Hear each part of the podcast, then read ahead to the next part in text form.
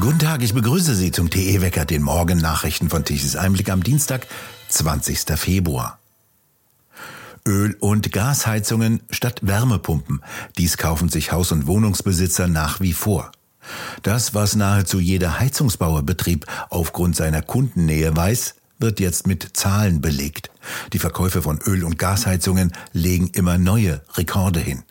Im vergangenen Jahr hat der Absatz von Gasheizungen um 32 Prozent zugelegt und ist auf einen Rekordwert von 790.000 verkauften Geräten angestiegen.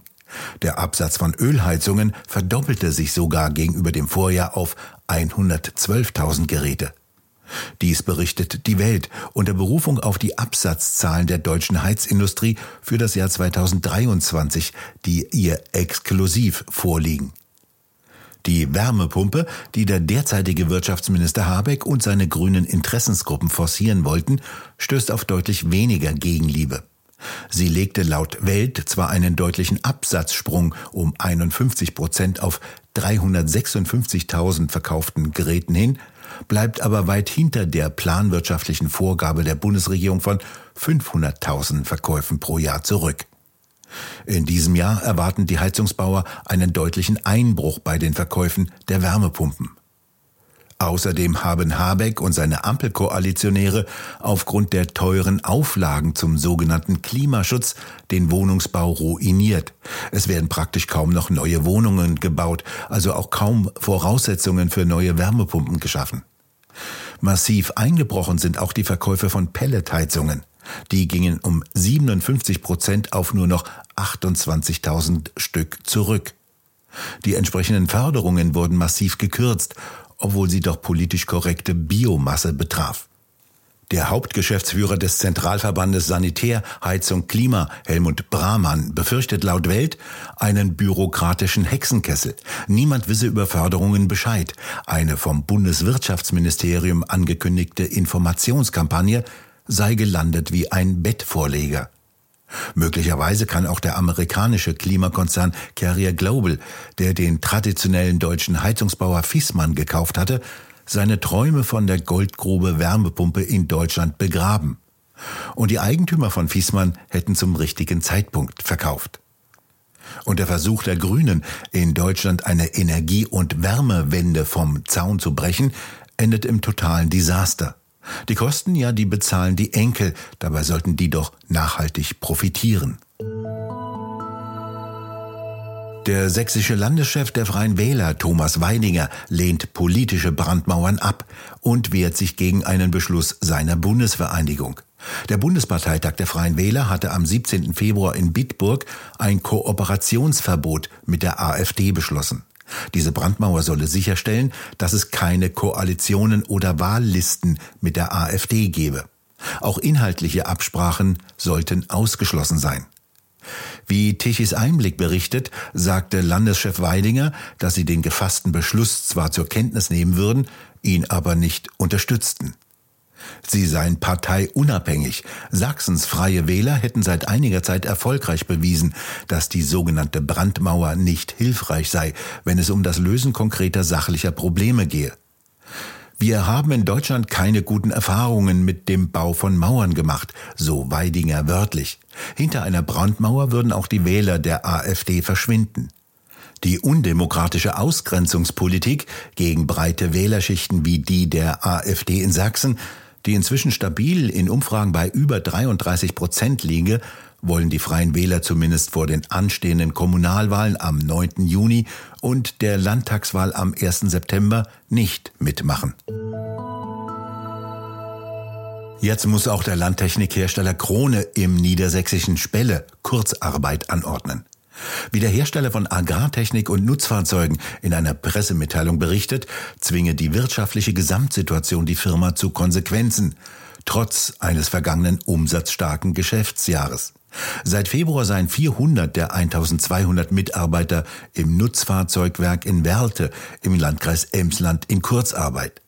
Die sehr angespannte Wirtschaftslage sei geprägt von Unsicherheiten unter Landwirten und Transportunternehmen hinsichtlich Neuinvestitionen. Dies zwinge das Familienunternehmen zu konsequenten Sparmaßnahmen in allen Geschäftsbereichen.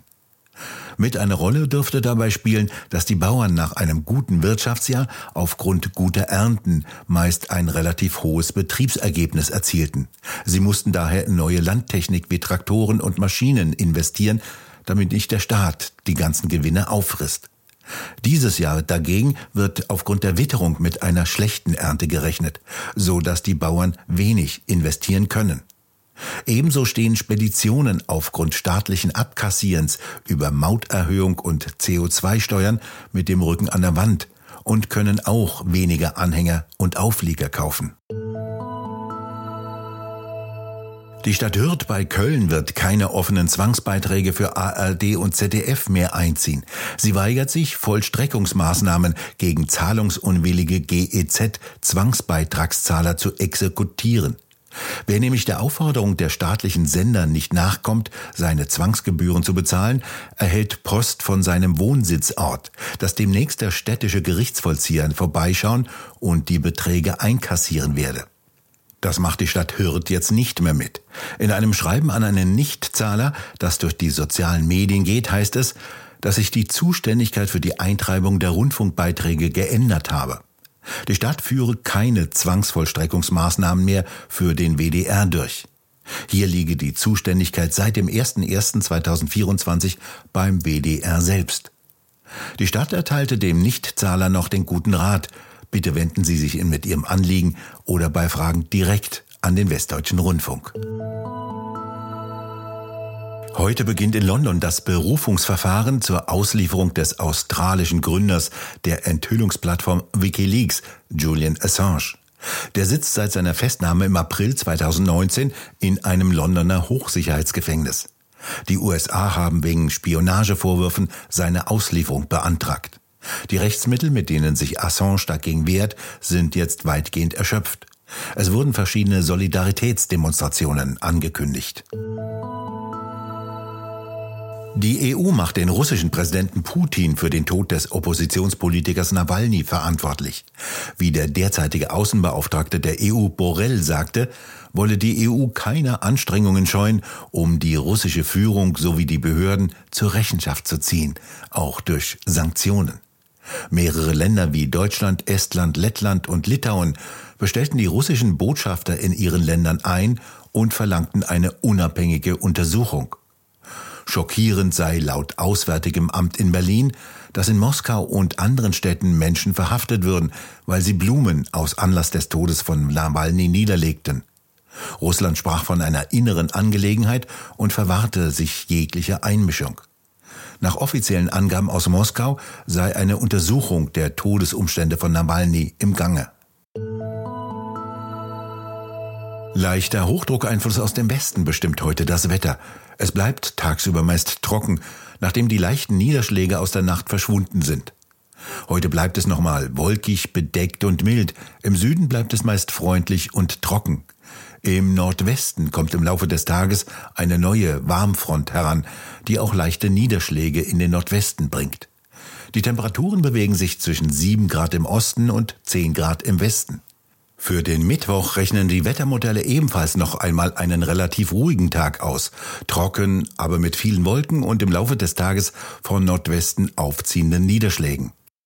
Den gewohnten Energiewendewetterbericht von Tichys Einblick können wir auch heute nicht liefern, denn die europäischen Übertragungsnetzbetreiber haben es schon wieder nicht geschafft, Stromdaten aktuell zur Verfügung zu stellen. Und die Bundesnetzagentur veröffentlichte keine Daten. Wir bedanken uns fürs Zuhören. Schön wäre es, wenn Sie uns weiterempfehlen. Weitere aktuelle Nachrichten lesen Sie regelmäßig auf der Webseite tichiseinblick.de und wir hören uns morgen wieder, wenn Sie mögen.